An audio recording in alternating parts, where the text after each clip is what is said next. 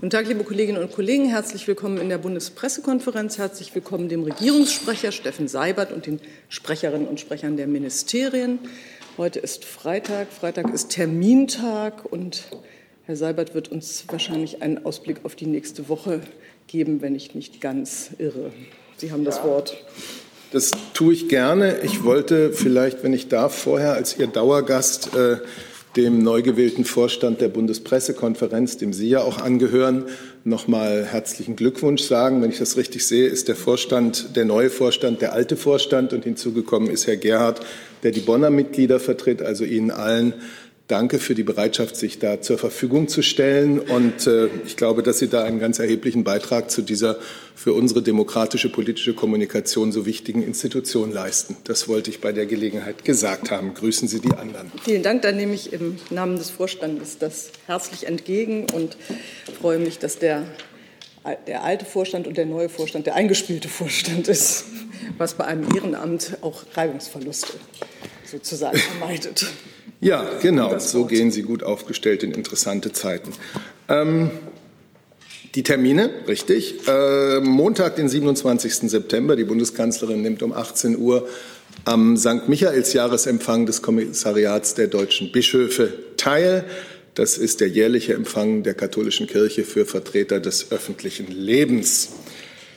Dann kann ich Ihnen noch ankündigen, dass es am Freitag der nächsten Woche den Besuch des Präsidenten des libyschen Präsidialrats, Mohamed Al-Menefi, in Berlin und im Kanzleramt gibt. Sie wissen, Deutschland hat mit der Initiierung des Berlin-Prozesses, mit der Ausrichtung der Berliner Libyen-Konferenz im Januar vergangenen Jahres und im Juni dieses Jahres besondere Verantwortung für den libyschen Friedensprozess übernommen. In diesem Sinn ist der Besuch des Präsidenten eine gute Gelegenheit, um sich über weitere Schritte auszutauschen. Soweit mal die öffentlichen Termine. Ach nein, Entschuldigung. Der Blick noch aufs kommende Wochenende. Das ist das Wochenende zu den mit den Festlichkeiten und Feierlichkeiten zum Tag der deutschen Einheit in Halle an der Saale. Das Motto heißt gemeinsam Zukunft formen. Unter dieses Motto hat Sachsen-Anhalt als diesjähriges Gastgeberland die Feierlichkeiten gestellt. Der offizielle Teil beginnt am Sonntag, den 3. Oktober um 10 Uhr mit einem ökumenischen Gottesdienst in der Pauluskirche, dann der Festakt in der Georg-Friedrich-Händel-Halle. Die Bundeskanzlerin wird die Festrede halten und natürlich werden neben der Bundeskanzlerin auch der Bundespräsident, der Bundestagspräsident, der Ministerpräsident des Landes Sachsen-Anhalt und weitere Gäste teilnehmen. Das war's. Vielen Dank, Herr Seibert. Gibt es Fragen zu den Terminen? Bitte schön, Herr Jordans. Herr Seibert, wird die äh, Kanzlerin äh, am Montag bei den ähm, Bischöfen irgendwie eine Rede halten? Oder Nein. Nein. Sie besucht den Empfang. Gibt es weitere Fragen zu den Terminen der nächsten Woche? Oder ja, alle, sind ja alle der nächsten Woche, auch wenn sie etwas länger reichen als sonst. Das scheint mir nicht der Fall zu sein. Dann habe ich verschiedene Themen, äh, die mir die Kollegen schon zugerufen haben. Unter anderem haben mehrere Kollegen Interesse an der Frage, wie die, der Hackerangriff auf das Statistische Bundesamt gestaltet hat. Und da hat Herr Jahn eine Frage zu. Vielen Dank. Ja, ich hatte eine Frage an das Innenministerium ähm, zu dem Hackerangriff auf das Statistische Bundesamt. Inwiefern besteht ein Zusammenhang zur Bundestagswahl? Und gibt es Hinweise auf die Täter? Ja, vielen Dank für die Frage. Ähm, ich kann zunächst einmal bestätigen, dass es äh, einen äh, Hackerangriff auf äh, einen Server des Statistischen Bundesamts gegeben hat. Ähm, dieser Server, der hier angegriffen wurde, der ist Teil ähm, einer Entwicklungsumgebung für den Zensus. Und er ist insofern von den anderen Systemen des Statistischen Bundesamtes äh, technisch und örtlich getrennt. Ähm, es gibt zum jetzigen Zeitpunkt keinen äh, Hinweis äh, des BSI, dass hier eine Manipulation oder auch ein, Datenabfluss ähm, an diesem betroffenen Server stattgefunden hat. Ähm, von dem, was wir bisher sagen können, ist es so, dass der interne Wahlserver von diesem Angriff nicht betroffen war und dass insofern auch keine Gefahr für die Durchführung der Bundestagswahl ähm, von diesem Hackerangriff äh, droht. Ähm, das BSI ist jetzt an diesem Fall allerdings dran und ähm, es erfolgt jetzt hier eine ganz reguläre äh, Sicherheitsüberprüfung, um auch auszuschließen, dass es in irgendeiner Weise noch weitere Schäden gibt. Zusatz? Ja, die Nachfrage war zu den Tätern, ob es da schon Hinweise gibt, äh, von wo das kommt, dieser Angriff. Das ist noch Gegenstand der laufenden Prüfung. Hey Leute, Thilo hier. Unsere naive Arbeit in der Bundespressekonferenz und unsere wöchentlichen Interviews, die sind nur möglich, weil ihr uns finanziell unterstützt. Und damit das so bleibt, bitten wir euch, uns entweder per Banküberweisung oder PayPal zu unterstützen. Weitere Infos findet ihr in der Podcast-Beschreibung. Danke dafür. Herr Eckstein. Ähm, nur noch mal zur Klarstellung. Am Abend gab es noch Agenturen, da wurde das BSI zitiert mit dem Hinweis, dieser Angriff stehe im Zusammenhang mit der Bundestagswahl. Das heißt, gehen Sie weiter davon aus oder können Sie das noch mal ausführen? Ähm, ich weiß nicht, wie dieses Zitat in, der, in die Presse gekommen ist, aber ähm, es gibt von BSI keine äh, solche Aussage. Noch eine Nachfrage nur auch zur Bedeutung dieser Tat. Es gibt ja viele Hackerangriffe. Können Sie das vielleicht mal einordnen? Ist das jetzt einfach einer von Dutzenden, Hunderten, die es gibt und gegeben hat, die jetzt einfach öffentlich wurde? Oder ist es ein Eingriff, der jetzt schon bedeutsamer war als vielleicht die üblichen Hackerangriffe, die es ja jeden Tag gibt?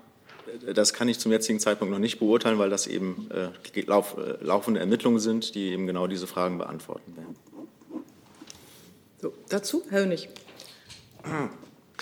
Herr Wede, wie schätzen Sie denn insgesamt die ähm, Bedrohung durch Cyberangriffe ein auf äh, Bundesinstitutionen? Hat das zugenommen aus äh, Sicht des BMI äh, jetzt im Jahr der Bundestagswahl? Wie hoch ist die Gefahr insgesamt? Ja, vielleicht ähm, darf ich hier noch mal darauf hinweisen, was wir in der Vergangenheit auch schon oft gesagt haben. Es ist zunächst einmal so, wir haben keinen ähm, kompletten Überblick über alle Angriffe, die auch auf Parteien, auf das politische System erfolgen, weil die äh, Parteien hier äh, freiwillig diese Angriffe melden. Wenn sie sie melden, stehen wir natürlich zur Verfügung, um den Schaden aufzuklären, ähm, um die betroffenen Institutionen zu unterstützen. Was wir haben, ist ein Überblick über die ähm, Angriffe innerhalb des Regierungsnetzes. Und da kann ich Ihnen sagen, dass ähm, die äh, Anzahl der Angriffe ungefähr gleich, gleichbleibend ist in der letzten Zeit. Gibt es dazu weitere Fragen? Ich würde sonst vielleicht etwas zur Bundestagswahl grunds grundsätzlich sagen. An diesem Sonntag äh, wählen ja die Bürger und Bürgerinnen den neuen Bundestag. Einige Worte dazu. Erst einmal einen ganz herzlichen Dank an die rund 650.000 Männer und Frauen, die als Wahlhelfer und Wahlhelferinnen sich zur Verfügung stellen und die ehrenamtlich zu einem guten Gelingen und äh, zu einem guten Ablauf dieser Bundestagswahl beitragen. Das ist ein großartiges Engagement für uns alle und für unsere Demokratie.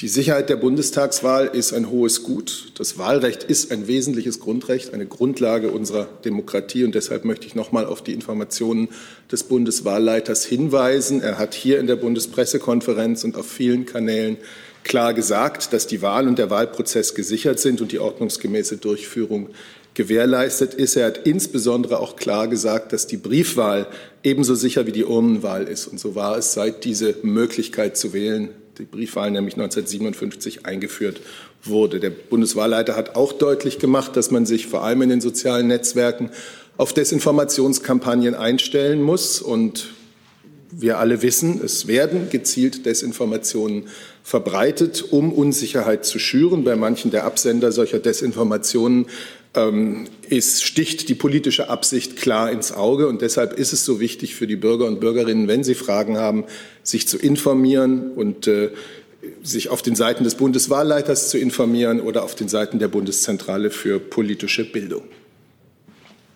Vielen Dank, Herr Sabat. Jetzt sind wir elegant zum Thema Bundestagswahl gekommen. Frau Timofeva? Ich dachte, wir waren da schon. Ähm, ja, also dachte, wir sind bei den Hackern gestartet. Also Frau Timofeva hat das Wort. Hat sich erledigt, danke. Ach so, dann habe ich das doch richtig verstanden. Gut. Ähm, so, dann hatte ich noch von den einen Kollegen, die das Thema Ida Oberstein noch mal vertiefen wollen. Herr Eckstein, wollen Sie beginnen? Eine Nachfrage nochmal an das Innenministerium. Am Mittwoch war das ja Thema hier. Sie sprachen in etwa, wenn ich das jetzt korrekt sage, von einem schlimmen Einzelfall, von dem man allerdings keine generalisierenden Aussagen treffen könne. Das war die Position des Innenministeriums. Kurz danach hat sich auch der Innenminister gegenüber der Süddeutschen Zeitung geäußert und äh, kritisiert, dass Gesetzesvorhaben nicht umgesetzt worden sind. Da entstand dann schon der Eindruck, man hätte diesen, dieses Verbrechen vielleicht verhindern können. Ich wollte gerne noch mal nachfragen, was denn jetzt die Position des Innenministeriums dazu ist. Und ob Sie diesen Widerspruch vielleicht auch zwischen Ihren Aussagen hier am Mittwoch und dem, was Herr Seehofer dann gesagt hat, noch mal erläutern können. Einen Widerspruch sehe ich nicht, aber vielleicht können Sie auch gleich ähm, erläutern, an welcher Stelle Sie genau diesen Widerspruch ähm, sehen. Ansonsten stehen die Aussagen des Ministers ähm, hier für sich. Vielleicht können Sie da noch einmal ausführen. Es, der Minister hat ja jetzt kritisiert, dass Gesetzesvorhaben nicht umgesetzt werden konnten. Hätte man denn, wenn man diese Gesetze umsetzen, umgesetzt hätte, diese Tat verhindern können? Das ist jetzt eine sehr hypothetische ähm, Aussage, die ich hier an dieser Stelle nicht treffen ähm, möchte und auch ehrlich gesagt nicht treffen kann. Dann hatte ich Herrn Jordans auch zu diesem Thema. Ja, Herr Wede, ich hatte am Mittwoch online eine Frage gestellt, die Sie nicht wirklich beantwortet haben. Deshalb versuche ich es jetzt nochmal. Ähm, aus dem Social-Media-Profil des Täters zeigt sich, dass er sich vor allem für rechte Politiker und Medien interessierte. Sehen Sie in Äußerungen dieser Politiker und Medien eine Quelle, aus der sich extremistische Querdenker befeuern? Ich meine, dass ich diese äh, Frage am Mittwoch bereits beantwortet habe, aber ich will es auch gerne noch mal wiederholen. Ähm, es ist zum jetzigen Zeitpunkt zu früh, um zu sagen, welche Kausalitäten hier im Einzelnen zu dieser Tat geführt haben. Und ich kann hier auch keine ähm, Spekulation darüber anstellen, ob einzelne Profile äh, in den sozialen Medien hier vielleicht äh, beigetragen zu haben. Da bitte ich um Verständnis, dass die Behörden von Rheinland-Pfalz hier ähm, die Ermittlungen ähm, führen. Die Ermittlungen werden ja jetzt aktuell noch geführt. Es äh, liegen noch keine definitiven Ergebnisse vor. Und solange ist es reine Spekulation, ähm, zu sagen, dass aufgrund von gewissen Twitter-Kanälen hier dieser abscheußliche Mord entstanden ist.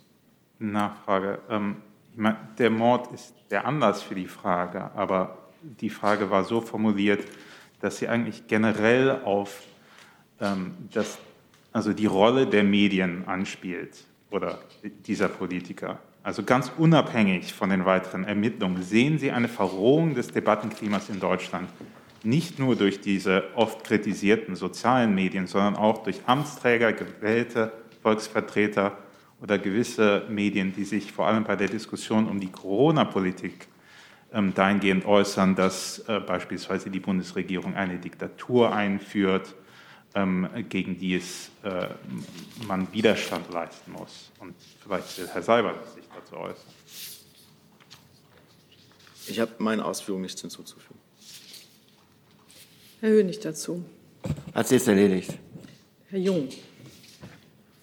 Mich würde zunächst mal interessieren zu der Aussage, die Herr Seehofer verbreiten lassen hat am Mittwoch, warum er äh, die Tat sofort in Zusammenhang mit anderen extremistischen äh, Spektren gebracht hat. Er hat ja gesagt, wir verzeichnen hier eine Zunahme, ob im links- äh, und rechtsextremistischen, islamistischen oder antisemitischen Bereich. Warum macht er da gleich äh, quasi Whataboutism? Und äh, stimmt diese Aussage überhaupt? Also, dass es eine Zunahme zum Beispiel im linksextremistischen Bereich gibt. Worauf fußt sich diese Aussage? Ja, Herr Jung, ich glaube, dass die Aussagen des ähm, Innenministers hier äh, für sich stehen und auch keine Einsortierung meinerseits erfordern. Die Zunahme der politisch motivierten Kriminalität war ja auch äh, hier äh, an dieser Stelle zuletzt äh, häufig ein Thema. Das heißt, es ist eine faktisch richtige Aussage, sind Sie da sicher, was er da gesagt hat? Ich, die Aussagen des ähm, Innenministers äh, stehen für sich und das kommentiere ich hier nicht. Gibt es weitere Fragen dazu? Dann habe ich äh, ein anderes Thema, da geht es aber auch um Sicherheit. Die kommt von Boris Reitschuster und ist an Herrn Seibert adressiert. Äh, es geht um Todeslisten. Äh, die Frage lautet, es kursiert eine Rundmail mit Todesdrohungen gegen 150 regierungskritische Journalisten, Politiker und Prominente. Frage, wie erklärt sich die Bundesregierung solchen Hass auf Regierungskritiker und was gedenkt sie dagegen zu tun? Ich habe keine Kenntnis von dieser Liste und deswegen kann ich das auch jetzt nicht kommentieren. Ich glaube, es ist aus den Ausführungen des Kollegen und aus vielem, was wir hier in den letzten Wochen und Monaten gesagt haben, mehr als klar geworden, dass wir jede Form von Gewalt als Mittel der politischen Auseinandersetzung, Bedrohung gegen Menschen, die sich politisch engagieren, ähm, Vorkommnisse, wie wir sie bei Demonstrationen erlebt haben, zutiefst ablehnen und dass wir alle auffordern, zu einem äh, ja, demokratischen Umgang miteinander äh, zu kommen, wo man einander zuhört, wo man Argumente austauscht und wo man nicht zu solchen Mitteln greift. Ich kenne diese Liste nicht. Es soll auch Listen, äh, vielerlei Arten solcher Listen geben. Das ist ganz grundsätzlich eine grässliche Sache, wenn es stimmt. Gibt es dazu noch weitere Fragen? Das ist nicht der Fall. Dann habe ich noch das Thema Gaspreise. Die gehören, glaube ich, zu Herrn Hönig, richtig? Ja. Ja, Frau Baron, ist, ähm, ich weiß, Sie haben sich ähm, oder Ihre Kollegin hat ja Mittwoch schon geäußert, aber nochmal, ist jetzt eine große Debatte entstanden über die Folgen der hohen Gaspreise, auch die Strompreise werden ansteigen. Halten Sie nicht als äh, Bundeswirtschaftsministerium da irgendeiner Art eines staatlichen Eingriffs für notwendig? Ja, ich kann noch mal auf das verweisen, was wir schon gesagt hatten. Natürlich beobachten wir die Lage am Gasmarkt sehr genau, was sowohl die Liefermengen am Gasmarkt angeht, aber was auch die Gaspreisentwicklung äh, angeht. Es gibt aktuell deutliche Steigerungen bei den Gaspreisen. Das hat einen, einen Strauß an Ursachen, die zusammenkommen. Meine Kollegin hat es ausgeführt. Es ist natürlich das Wiederanziehen der Konjunktur weltweit, vor allem das Anziehen der Konjunktur in Asien. Es ist ein längerer, kälterer Winter, der zu einer erhöhten Nachfrage geführt hat, der auch zu erhöhter Nachfrage führt für Lieferländer, die eine erhöhte Nachfrage im eigenen Land bedienen müssen. Und ähm, aufgrund dieser verschiedenen Ursachen sehen wir diese Gaspreisentwicklung natürlich und verfolgen sie auch sehr genau. Wir sehen auch, dass der Markt reagiert. Norwegen hat angekündigt, sein Fördervolumen zu erhöhen. Und das ist natürlich eine Entwicklung, die wir ganz genau verfolgen müssen. Daneben gibt es natürlich das Thema Strompreise. Auch da müssen wir die Entwicklung sehr genau verfolgen.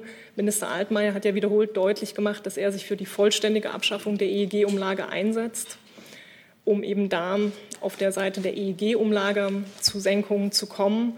Wir rechnen in diesem Jahr auch mit einem Absinken der EEG-Umlage, also die EEG-Umlage für das Jahr 2022, die wie immer am 15. Oktober dann final festgelegt wird. Aber natürlich ist es eine Debatte, ähm, die wir genau beobachten müssen. Herr Eckstein dazu. Ähm, es gibt ja den Vorwurf auch von Politikerinnen und Politikern, Russland würde das nutzen, unter anderem um Nord Stream 2 eine Eröffnung schneller herbeizuführen. Liegen der Bundesregierung, liegen Ihnen dazu irgendwelche Erkenntnisse vor?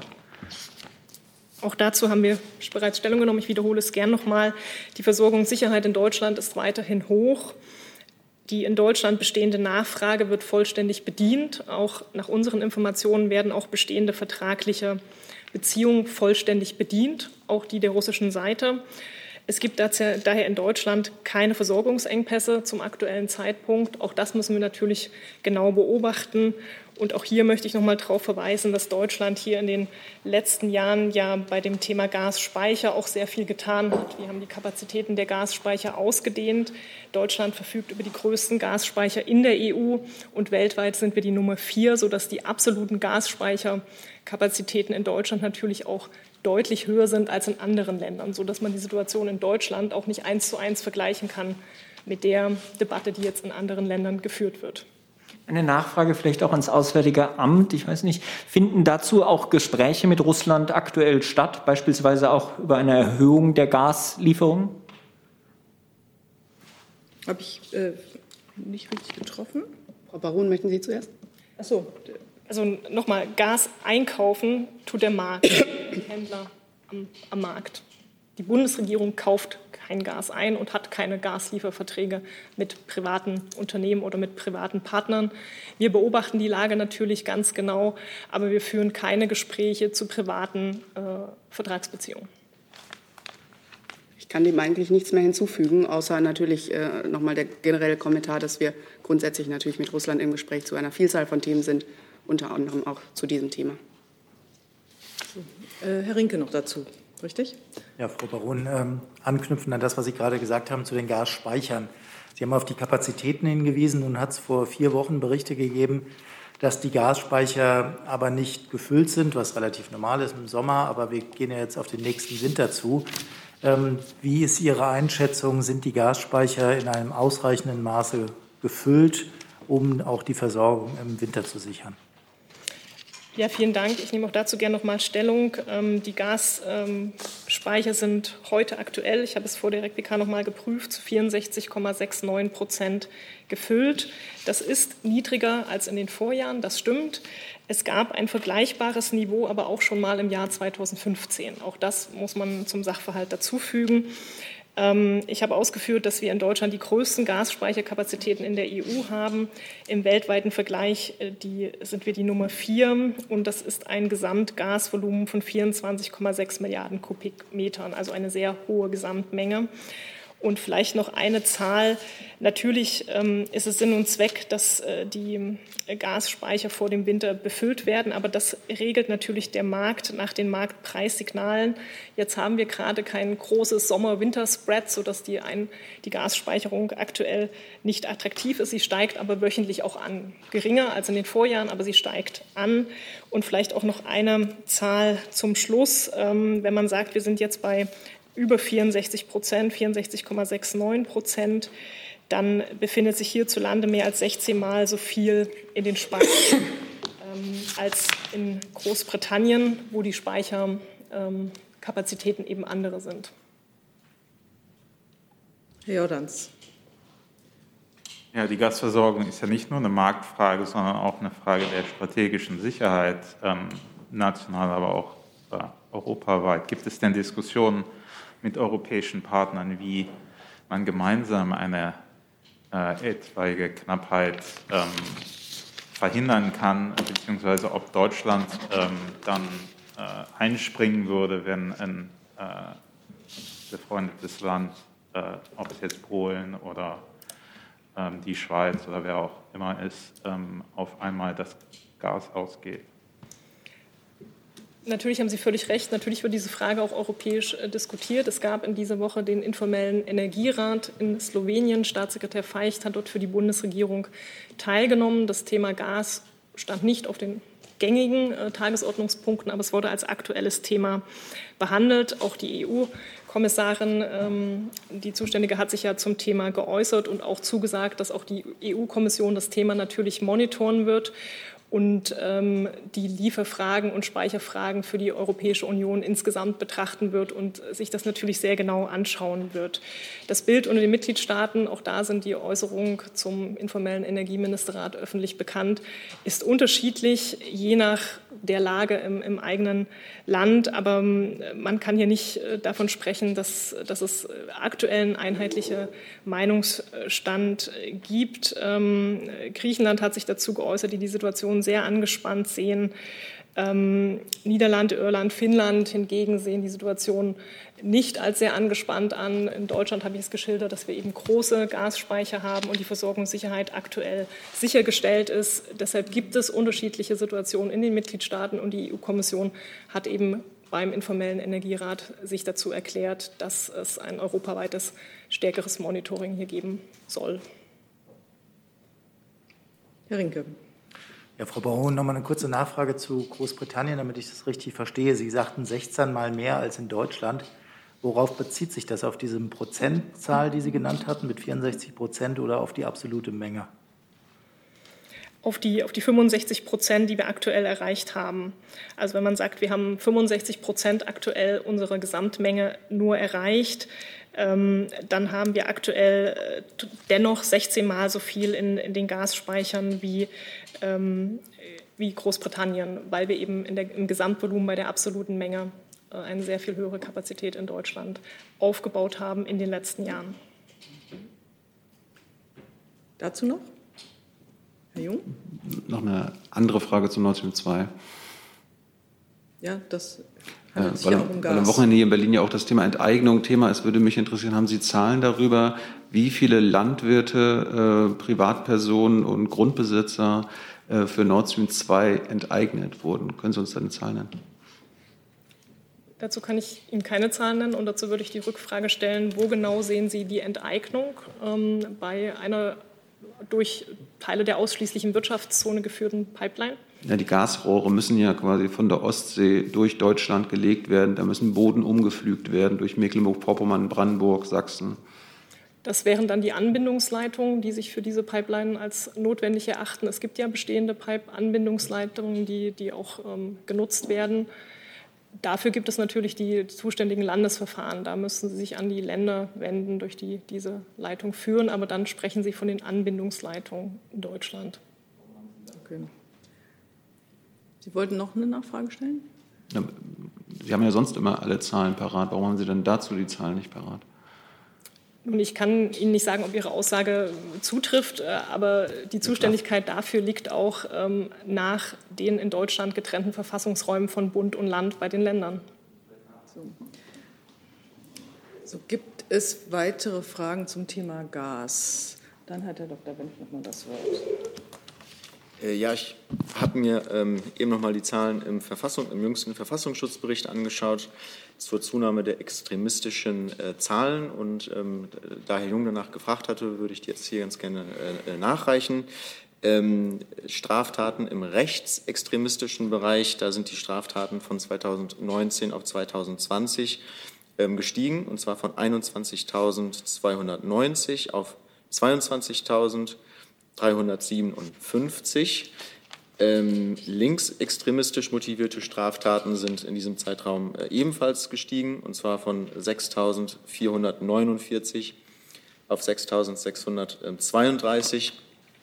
Und im Bereich religiöse Ideologie gab es ebenfalls einen Zuwachs, und zwar äh, der extremistischen Straftaten, und zwar von 362 äh, auf 409. Ähm, zu weiteren Details würde ich dann aber tatsächlich auf den Verfassungsschutzbericht ähm, verweisen. Dann vielen Dank für die Nachlieferung aus dem Verfassungsschutzbericht. Jetzt habe ich noch das Thema Klimastreik und das ist, glaube ich, auch Herr Hönig, richtig? Ja. Herr Sabat, ähm, hier ganz in der Nähe demonstrieren heute wieder ähm, Tausende von jüngeren Menschen beim globalen Klimastreik. Ähm, inwieweit nehmen Sie als Bundesregierung denn die Kritik wahr? Auch, und inwieweit würden Sie auch einräumen, dass die Regierung, die in der vergangenen Legislaturperiode zu wenig gemacht. Wie weit sind da mehr Anstrengungen nötig beim Klimaschutz? Naja, also erstens mal zu den Klimastreiks. Äh, Fridays for Future, die Bundeskanzlerin hat schon 2019 und seitdem immer mal wieder äh, betont, wie wichtig es ist, dass Menschen sich in Deutschland für ihre Interessen, für ihre politischen Überzeugungen und auch gerade für den Klimaschutz einsetzen. Das begrüßen wir und das gilt natürlich auch für junge Menschen und Schüler und Schülerinnen. Ich weiß nicht, ob das jetzt der Ort ist, um noch mal die gesamte deutsche äh, Klimapolitik äh, aufzufächern. Es ist, glaube ich, sehr deutlich und wir haben viele Stunden hier in dieser Legislatur damit verbracht, darzulegen, ähm, wie die Bundesregierung ihre Anstrengungen verstärkt hat, äh, um neue Klimaziele des Bundesklimaschutzgesetzes zu erreichen, wie wir auch in Europa auf, ein, äh, auf ambitioniertere Ziele hingewirkt haben und sie ja letztlich auch ähm, festgesetzt worden sind. Deutschland soll 2045 klimaneutral werden. Wir wollen bis 2030 den CO2-Ausstoß um 65 Prozent senken. Wir haben ein Sofortprogramm 2022 auf den Weg gebracht, ein Klimaschutzprogramm 2030 beschlossen und es sind vielerlei äh, Prozesse im Gang, die natürlich von der nächsten Bundesregierung mit, mit, äh, aus, mit Überzeugung und auch mit Konsequenz weitergeführt werden müssen. Ähm, ich glaube, ich würde jetzt nicht den Sinn darin sehen, um die gesamte deutsche Klimapolitik noch einmal zu referieren. Das sind ein, ein paar Worte dazu. Wir haben eine neue Dynamik sowohl in Deutschland als auch auf europäischer Ebene. Herr Rinke, dann Herr Jung.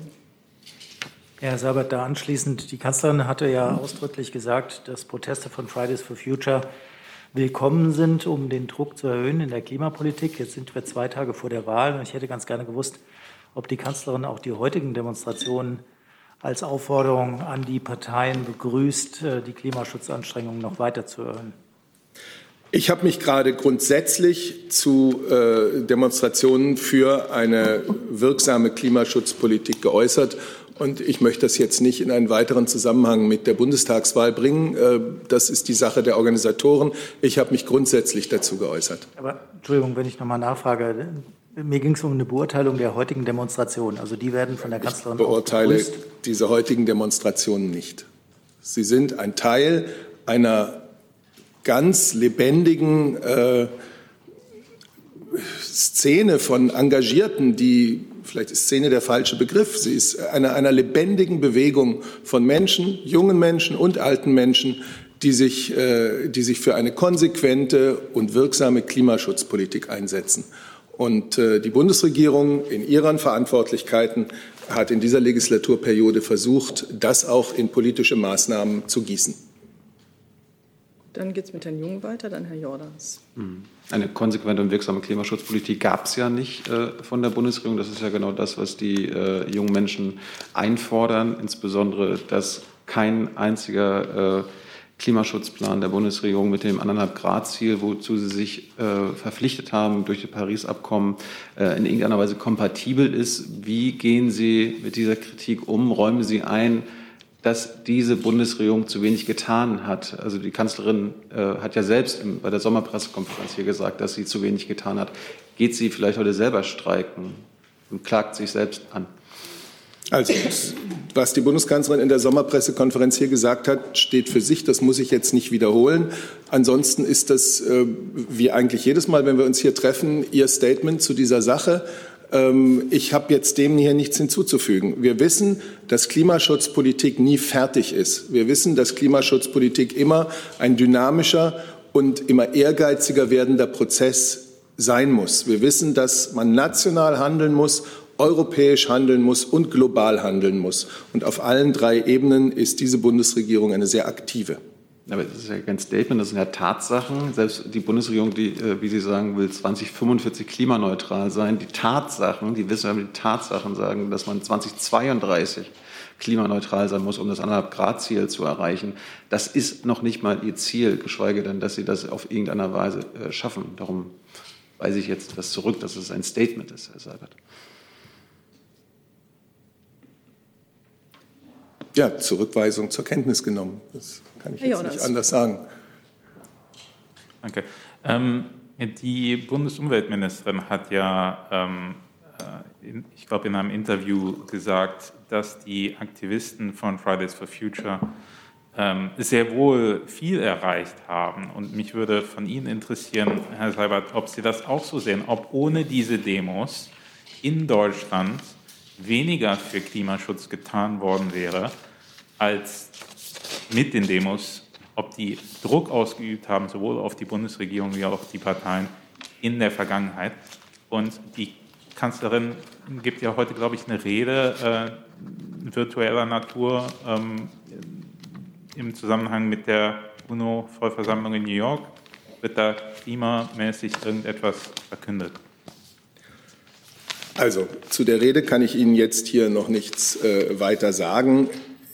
Fridays for Future, und das hat die Kanzlerin bereits 2019 mehrfach sehr deutlich gesagt, hat natürlich etwas erreicht. Es ist eigentlich eine, eine unglaubliche Leistung, wenn man überlegt, dass es mit dem äh, Protest einer jungen Schwedin äh, in Stockholm losging und zu einer fast weltweiten Massenbewegung geworden ist. Natürlich ist da ein Bewusstsein geschaffen worden, dass Hunderttausende oder vielleicht Millionen junge Menschen erreicht hat und sich auf den Straßen niedergeschlagen hat, aber auch in den aktiven Beiträgen, die eben aus dieser Bewegung zur politischen Debatte geleistet werden. Und äh, die Bundeskanzlerin selber hat sich mit äh, Frau Thunberg äh, und äh, einigen Mitstreitern, Frau Neubauer und zwei belgischen Mitstreiterinnen getroffen. Natürlich ist das eine, eine enorme Leistung äh, der Bewusstsein, der Bewusstmachung dieses Themas in der jungen Generation. Dann können wir das Thema, glaube ich, verlassen. Äh, Frau, so, ich, pardon, Entschuldigung. Auch, auch nichts, was ich nicht schon gesagt hätte an dieser Stelle. Hm. Ich glaube, wenn wir uns daran erinnern, wo wir, wo wir vor vier Jahren standen, dann äh, sieht man natürlich Fortschritte im Vergleich zu damals, ähm, die ohne diesen großen gesellschaftlichen Rückhalt auch, auch vermutlich nicht möglich gewesen wären. Ähm, wir haben jetzt einen Kohleausstieg, wir haben einen CO2-Preis, wir haben ein Klimaschutzgesetz, wir haben Milliarden in klimafreundliche Technologien, die investiert werden. Und wir haben auch eine, eine neue gesellschaftliche Grundstimmung, wo sich Politikerinnen und Politiker nicht mehr erklären müssen, warum sie Klimaschutz machen, sondern sie müssen erklären, wenn sie nicht Klimaschutz machen. Und das macht natürlich einen Unterschied und wird auch hoffentlich weiter, weiter einen Unterschied machen. Ähm, und dann würde ich gerne noch mal hervorheben, dass es sich ja heute nicht nur um einen äh, nationalen Klimastreik handelt, sondern um einen globalen Klimastreik. Auch das, ist, das macht diese Errungenschaft von Fridays for Future im Grunde nur noch, noch größer. Ähm, denn wir haben es ja mit einer globalen Aufgabe zu tun und da werden wir auch in, in vielen Ländern, auch außerhalb von Deutschland, diesen gesellschaftlichen halt brauchen in den nächsten Jahren. Jetzt frage ich noch mal ab. Äh, wer will zu Klima jetzt noch was fragen? Weil ich habe noch eine ganze Reihe von anderen Themen. Herr Jung, und dann verlassen wir das Thema. Herr Fichtner, weil Sie gerade den Kohleausstieg und so weiter angesprochen haben, und fossile Energie haben wir auch gerade besprochen, das Erdgas. Wann plant die Bundesregierung den Erdgasausstieg? Ja, das war ja auch vorgestern schon Thema hier. Es gibt dazu ähm, keine Beschlusslage jenseits der Aussage, dass Deutschland 2045 ähm, klimaneutral werden soll.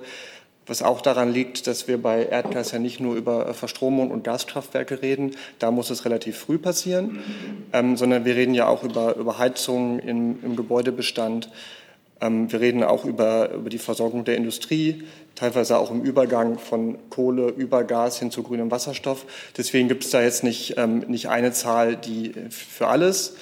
Ansonsten wird es natürlich auch etwas sein, womit sich die künftige Bundesregierung dann beschäftigen muss. Das äh, schafft mir eine wunderbare Überleitung nochmal zurück zum Thema Gas. Äh, Frau äh, Dr. Baron, ähm, ich hatte hier eine Frage übersehen von Boris Reitschuster. Das läuft hier manchmal ein bisschen mit Verzögerung ein. Ähm, und da geht es um die Eigentümerschaft an den Gasspeicherkapazitäten in Deutschland. Er fragt, wie viel Prozent der Gasspeicherkapazitäten sind direkt oder indirekt in Hand von russischen Firmen, wie zum Beispiel Gazprom, also die in Deutschland. Das ist eine Frage, die Sie bei den relevanten äh, Marktakteuren erfragen mussten. Die äh, Speicherbetreiber sind häufig Konsortien, ähm, die sich aus unterschiedlichen äh, Unternehmen zusammensetzen. Ähm, das ist nicht meine Aufgabe, die Konsortien zu benennen. Das müssen Sie bitte am Markt erfragen. Gut, vielen Dank, dass ich da noch mal zurückkommen konnte. Ähm, jetzt nehme ich eine Online-Frage, die hier auch schon lange, länger wartet, von Herrn Lücking. Da geht es um Afghanistan. Ähm, ich glaube, das richtet sich an das Innenministerium. Äh, äh, es geht nämlich um die Ortskräfte. Wie haben sich die Zahlen der Aufnahmen und Anträge afghanischer Ortskräfte in dieser Woche entwickelt? Und er möchte wissen, ob weitere afghanische Ortskräfte in Deutschland angekommen sind. Ja, ich würde hier ganz gerne auf das äh, Verfahren verweisen, auf das wir uns geeinigt haben, nämlich dass wir zu den Zahlen am Montag Stellung nehmen. Ähm, ich habe jetzt heute. Kurz eingreifen darf, Montag haben wir keine Regierungspressekonferenz, weil wir ja Montag am Tag der Wahl sind. Deshalb hatte er geschrieben, dass er ähm, aber heute fragt. Gleichwohl, ähm, ich, ich würde dann ähm, zu dem Stand von äh, dem Montag dieser Woche antworten. Und da ist es tatsächlich so, dass wir ähm, äh, Stand äh, Montag dieser Woche hatten wir eine höhere Zahl als in der Woche davor, was zeigt, dass auch noch weiterhin äh, Ortskräfte einreisen. Gut, sonst machen wir das Mittwoch dann. Ja, vielen Dank. Gut. Jetzt hatte ich Herrn Jung zu einem anderen Thema. Nochmal dazu. Gibt es äh, Afghanen, Afghaninnen in Rammstein, die Papiere und äh, Genehmigungen, Erlaubnisse haben, in Deutschland äh, zu sein? Äh, Gibt es die immer noch in Rammstein oder sind jetzt alle? Ähm, da würde ich gerne an das Auswärtige Amt verweisen. Wenn wir dazu was zu berichten haben, Herr Jung, würde ich die Antwort auf die Frage nachreichen. Ich kann das im Moment nicht aus dem Kopf sagen. Danke. Okay, dann können wir Afghanistan, glaube ich, verlassen heute. Jetzt hat Herr Jung, hat, Sie hatten noch ein anderes Thema. Gut, Herr Beseke hat noch eine Frage. Ja, eine Frage an Herrn Seibert. Mit der Ära Merkel geht ja auch Ihre Ära als Regierungssprecher dem Ende entgegen. Was werden Sie vermissen, was werden Sie nicht vermissen? Und haben Sie vielleicht ein, zwei Tipps an Ihren Nachfolger? Ich würde Sie auch noch mal fragen, wenn sie dann wirklich zu Ende geht. Also das Wort Ära ziehen wir hier mal aus dem Verkehr im Zusammenhang mit mir. Ich kann Ihnen jetzt gerne mal die Abläufe nach der Bundestagswahl referieren. äh, die vielleicht auch von staatsbürgerlichem Interesse sind. Alles Weitere, äh, da habe ich jetzt keine Antwort für Sie. Äh, wichtig ist zu wissen, wir machen es ja wie alle vier Jahre, genau wie das Grundgesetz vorsieht. Äh, es gibt auch nach dem Tag der Bundestagswahl eine vollständig handlungsfähige Bundesregierung. Die wird weiterarbeiten, wie es unser Grundgesetz vorsieht. Und zur Erinnerung, da gibt es die einschlägigen Artikel 39, 63, 64 und 69. Das heißt, bis zur konstituierenden Sitzung des Bundestages, und die soll am 26. Oktober sein, ist die Bundesregierung als amtierende Bundesregierung im Amt und dann anschließend, gegebenenfalls auf Ersuchen des Bundespräsidenten, ist sie geschäftsführend. So läuft das wie alle vier Jahre in gut geübter Verfassungspraxis. Vielleicht nur zur Erklärung die Nachfrage. Es geht ja ein bisschen darum, dass Sie auch als Person für die Zuschauer, Zuschauerinnen ja, aber ich glaube nicht hier bei der Bundespressekonferenz. Da bin ich doch, äh, da bin ich halt der Regierungssprecher und das bin ich nach allem, wie es aussieht, auch noch eine Weile. Und wenn ich dann irgendwann mal meine letzte Pressekonferenz habe, sage ich vielleicht zwei Sätze. Okay. Okay, also. Jetzt liegt mir noch eine Frage zu Corona vor, die kommt auch von Herrn Reitschuster. Ähm, so, da geht es um invasive Beatmung und den Zeitpunkt und die richtet sich an das Gesundheitsministerium. Sie sitzen schon, das ist gut. Ähm, laut den Ärzten des Verbandes pneumologischer Kliniken besteht ein eklatanter Fehler bei der Behandlung von Covid-Patienten durch zu frühe invasive Beatmung, schreibt Herr Reitschuster. Ihr Behandlungskonzept, das Mörser-Modell, führt zu dramatisch geringeren Sterberaten und viel weniger Intensivbelegungen. Er möchte gerne wissen, ob Ihnen das bekannt ist. Falls es Ihnen nicht bekannt ist, warum es Ihnen nicht bekannt ist. Und wenn ja, warum wird in einer Krise die Behebung eines so erfolgreichen Fehlers nicht adäquater angemahnt? Also die Entscheidung für eine medizinische Behandlung, dazu gehört auch die invasive Beatmung. Die ist immer eine medizinische Entscheidung, keine politische. Insofern obliegt es den medizinischen Fachgesellschaften als auch natürlich den Ärztinnen und Ärzten vor Ort, diese Entscheidung gegebenenfalls dann halt eben selbst zu treffen. Und äh, dafür gibt es dann auch äh, entsprechende Richtlinien, die aber von den medizinischen Fachgesellschaften entworfen werden und nicht von der Politik. Dankeschön. Äh, dazu, Herr, Herr Rinke? Also zu Corona, nicht genau. Ja, ja, also ich, ähm, Corona ja? ist der Obertitel, ja. Okay.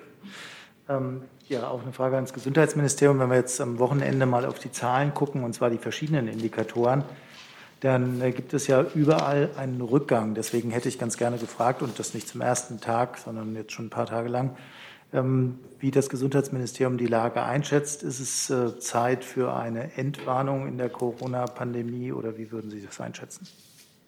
Ja, es ist in der Tat so, ähm, Herr Rinke, dass wir derzeit in vielen Bereichen einen Rückgang der Zahlen erleben. Ähm, wie sind diese Zahlen einzuschätzen? Also wir gehen davon aus, dass die derzeitige Entwicklung auf den Rückgang des Sommerreiseverkehrs zurückzuführen ist. Ähm, auch eine Abnahme ähm, der im Rahmen des Schulanfangs diagnostizierten äh, Infektionen ist äh, durchaus zu verzeichnen. Und äh, von dem Hintergrund der erreichten Impfquote und der Einführung der ähm, 2G- bzw. 3G-Regelungen in vielen Bereichen ähm, ist es wahrscheinlich auch zu einer Abnahme von Infektionen gekommen.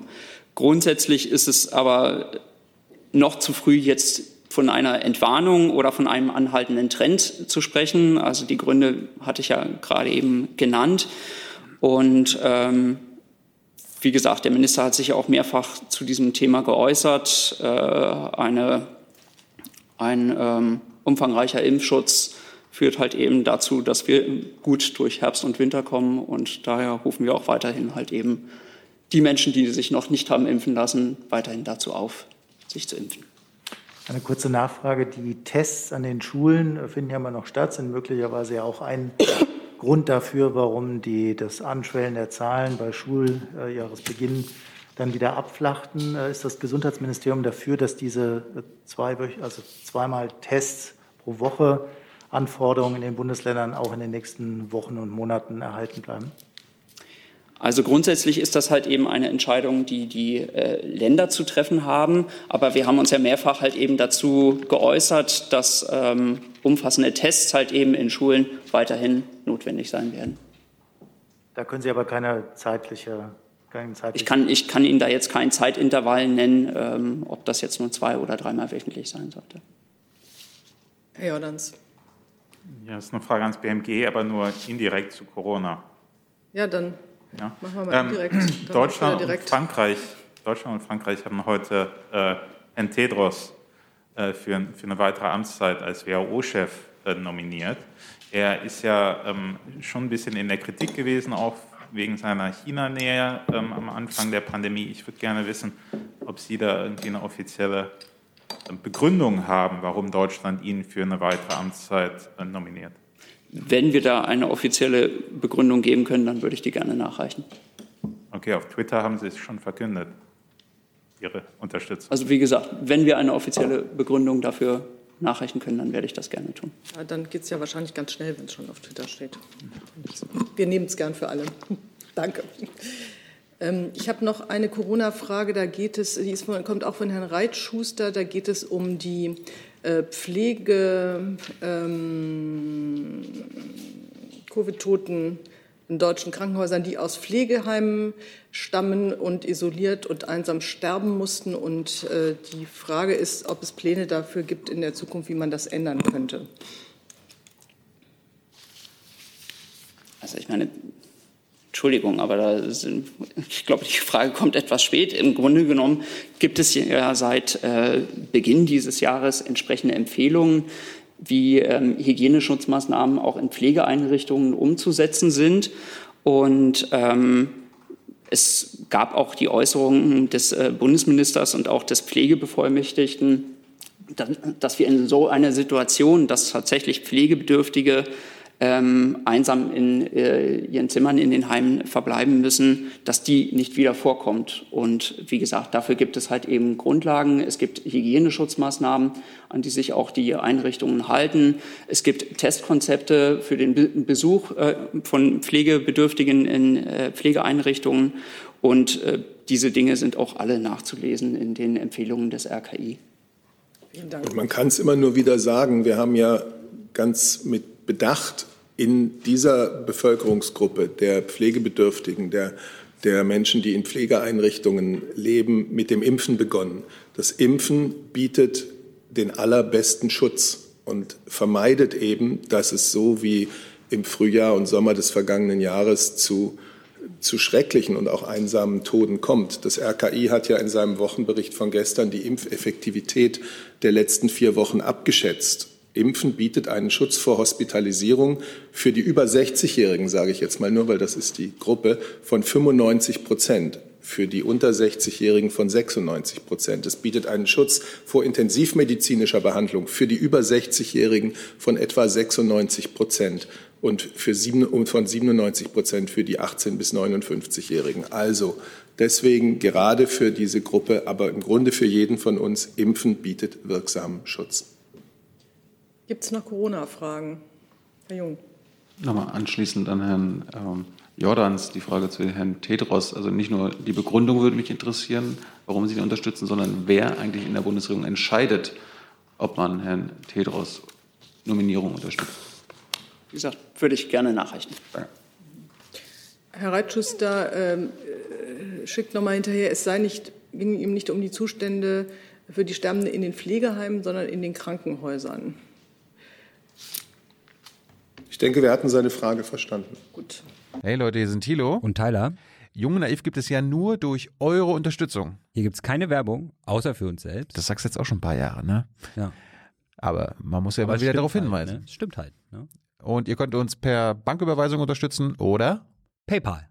Und wie ihr das alles machen könnt, findet ihr in der Podcast-Beschreibung. Dann danke ich dafür. Gibt es Fragen zu anderen Themen noch? Herr Hönig. Ähm, Frau Baron, es haben jetzt einige Wirtschaftsforschungsinstitute ihre Konjunkturprognosen für das laufende Jahr, äh, laufende Jahr recht deutlich zurückgenommen. Ähm, inwieweit bleibt die Bundesregierung bei ihrer Prognose, die bei 3,5 Prozent, glaube ich, liegt für dieses Jahr? Ähm, genau, das wäre erstmal die erste Frage. Oh. Entschuldigung. Danke. Auch da beobachten wir die Lage ähm, der Konjunkturindikatoren natürlich sehr genau, berichten ja auch monatlich über die verschiedenen Indikatoren. Ähm, aktuell haben wir die Frühjahrsprognose mit den Werten 3,5 Prozent Wachstum in diesem Jahr und 3,6 Prozent Wachstum für das kommende Jahr. Ähm, Sie wissen ja aber auch, dass auch noch eine Herbstprojektion der Bundesregierung folgen wird. Ähm, aktuell sind es aber die genannten Zahlen, von denen wir weiter ausgehen. Nachfrage nochmal zu den hohen Holzpreisen. Ähm, inwieweit denken Sie da über weitere Maßnahmen nach, um den Preisanstieg da ein bisschen zu dämpfen, gerade für die Bauindustrie? Und denken Sie über so ein Instrument wie ein Exportverbot nach?